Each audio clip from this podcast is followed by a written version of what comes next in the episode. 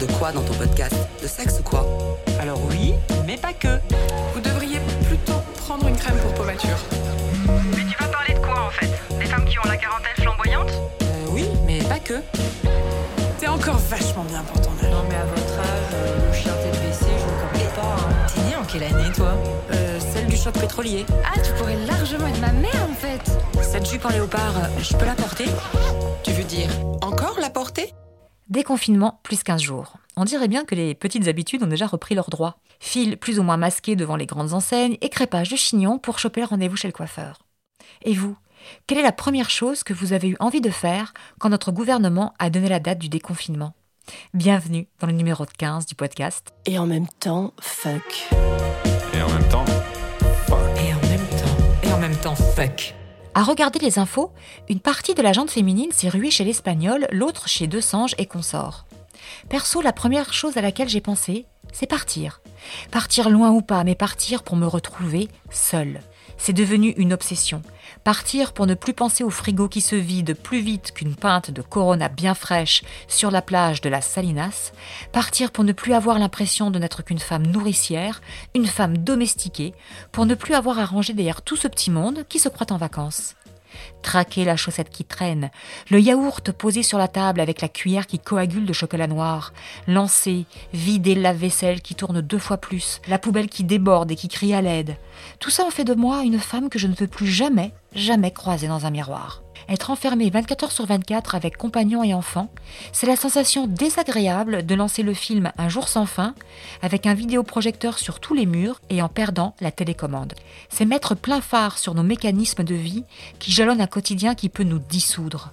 Nourrir, laver, dormir. Après le métro, boulot, dodo. Tu parles d'un kiff. À cela, nous avons rajouté un métier non prévu au contrat, enseigné à des mômes qui ne nous prennent pas du tout au sérieux dans le rôle. Alors oui, célibataire, je veux être célibataire. Réaction épidermique ou prise de conscience brutale?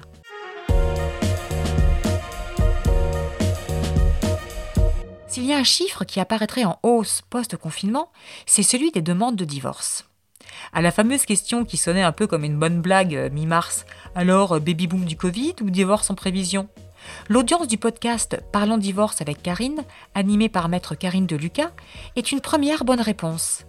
50% d'augmentation d'écoute entre mars et avril. Les demandes de divorce, donc selon certains cabinets, ont explosé. Elles s'expliquent probablement par la rétention des dites demandes qui se sont accumulées, mais aussi apparemment parce que le confinement a révélé de manière crue et sans appel les dysfonctionnements préexistants du couple. Le négatif de nos photos passé sous le révélateur de la promiscuité. Pourquoi? Réponse esterpienne numéro 1, la conscience de la vieillesse. Dans la vie normale, le où les enfants à s'occuper, le boulot, les horaires délirants, la salle de sport, les trajets sans fin, les dîners mondains, laissez finalement peu de place à la projection dans le futur avec votre compagne ou votre compagnon de route. Cette promiscuité a rendu probablement plus réaliste la vision de nos couples quand la vie professionnelle s'arrêtera.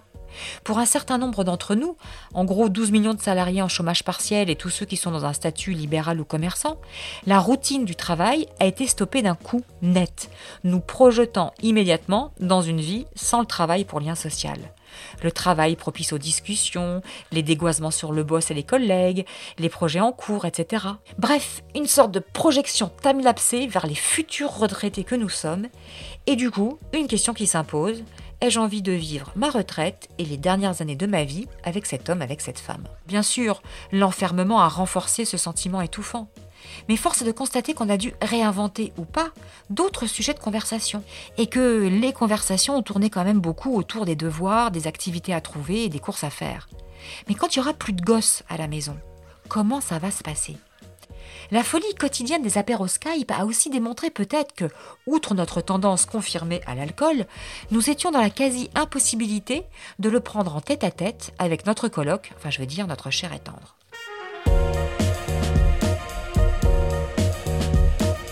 Réponse esterpienne numéro 2, qui peut se cumuler avec la une. La conscience de la mort.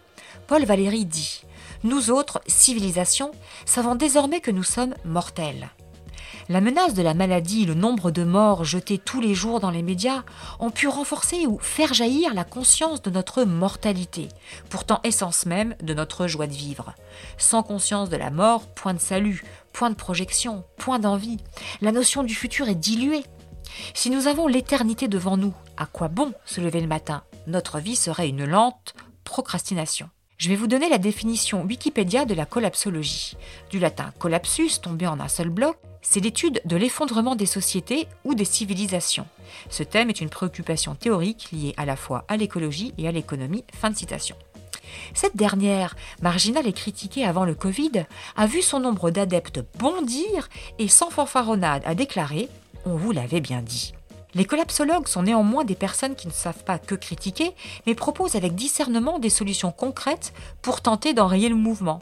Permaculture, village éco-responsable, autonomie énergétique, upcycling, etc. Pour une collapsologie heureuse, on doit prendre conscience des limites que la planète a mises en évidence de manière radicale via la pandémie. Cette dernière nous a fait prendre conscience de nos dépendances économiques, consuméristes, sociales. Et je serais tentée de rajouter Quid de l'indépendance affective? Pour être heureux en groupe, soyons déjà heureux tout seuls. Ma rédemption viendrait-elle, avant mon prochain potager ravitaillé en eau de pluie et mes poules et ma maison en bois recyclé, par mon autonomie sentimentale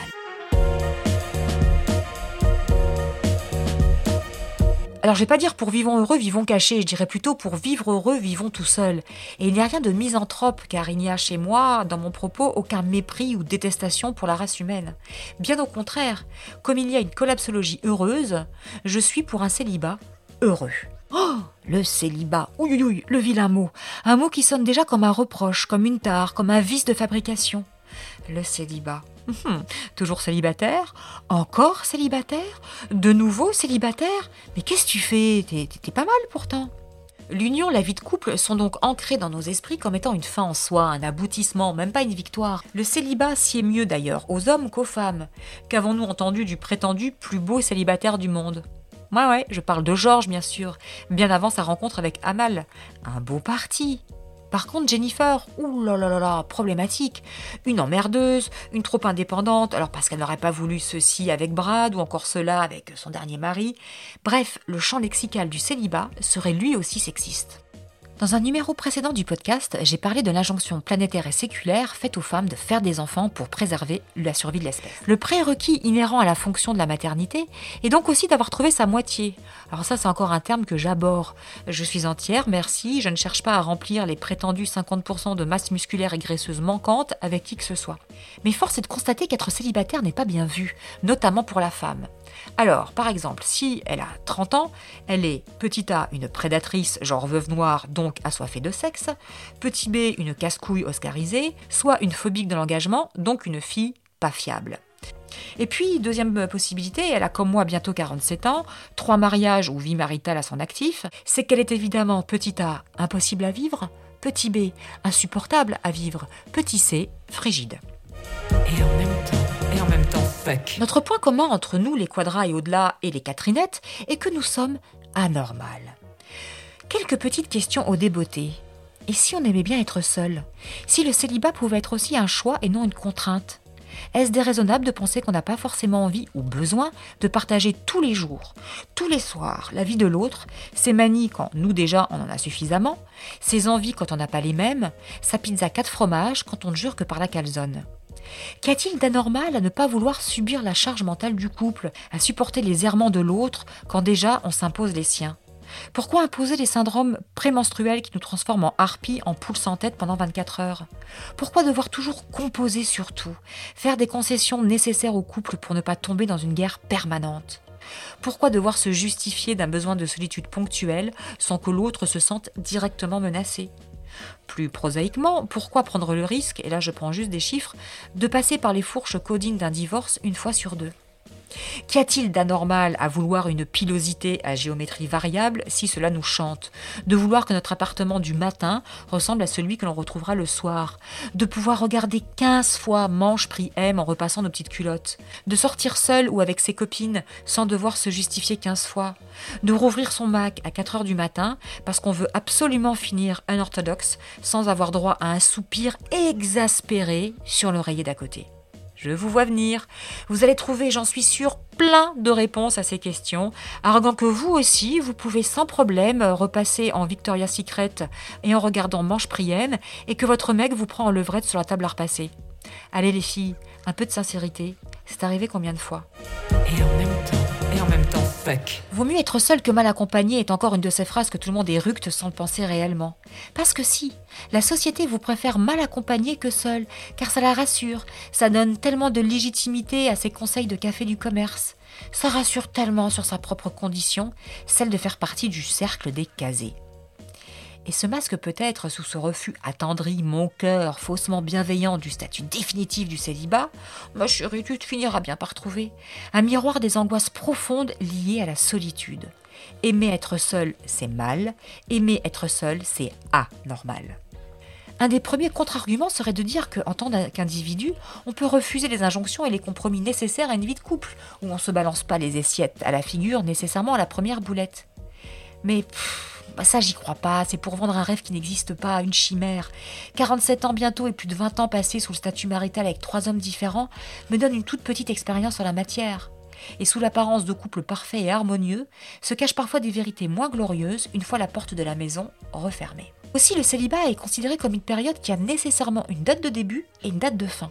Phénomène amplifié et encore plus stigmatisé lorsque nous sommes une femme et que notre fameuse horloge biologique nous oblige à trouver le mâle reproducteur sous peine d'avoir foiré sa vie sans mec et sans enfant. En conclusion, s'impose à nous deux cas de figure. Le choix assumé dès le premier jour par des jeunes femmes qui refusent tout net la vie de couple, ou le choix assumé post-divorce ou post-séparation. L'échec du couple n'est donc pas à vivre comme un échec comme tel, mais comme une prise de conscience mature et positive, une définition simple des limites personnelles qu'on a à vivre avec l'autre et la capacité de redevenir légère, délestée des injonctions conjugales. Et le célibat n'est pas forcément signe d'abstinence ou au contraire d'une hypersexualité. Et quand bien même le célibat choisi s'accompagnerait d'une mise en jachère volontaire de notre sexualité, mais qu'est-ce que ça peut bien vous faire? Faire accepter que le célibat soit choisi et heureux, léger et non considéré comme un acte égocentrique, que l'égoïsme puisse être la meilleure chose qui vous arrive pour encore mieux partager les moments heureux avec les autres. Bon après il reste des solutions type Sartre de Beauvoir pour être ensemble sans vivre ensemble, mais là encore, il faut trouver le partenaire qui accepte le postulat.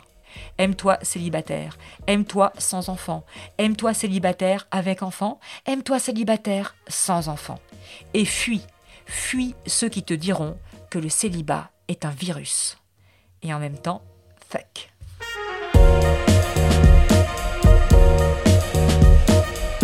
Et en même temps, Fuck, un podcast écrit par Esther Pi, le mixage est de Karl Moreau, la musique originale est de Menikans Design, et les illustrations de ces nouveaux podcasts ont été faites par Kelly Charel et la file indienne. Si vous avez aimé ce podcast, n'hésitez pas à courir sur Apple Podcast, mettre plein d'étoiles et des jolis commentaires. On se retrouve la semaine prochaine pour un nouveau podcast. D'ici là, portez-vous bien. Et en même temps, fuck. Et en même temps, fuck. Et en même temps, et en même temps, fuck.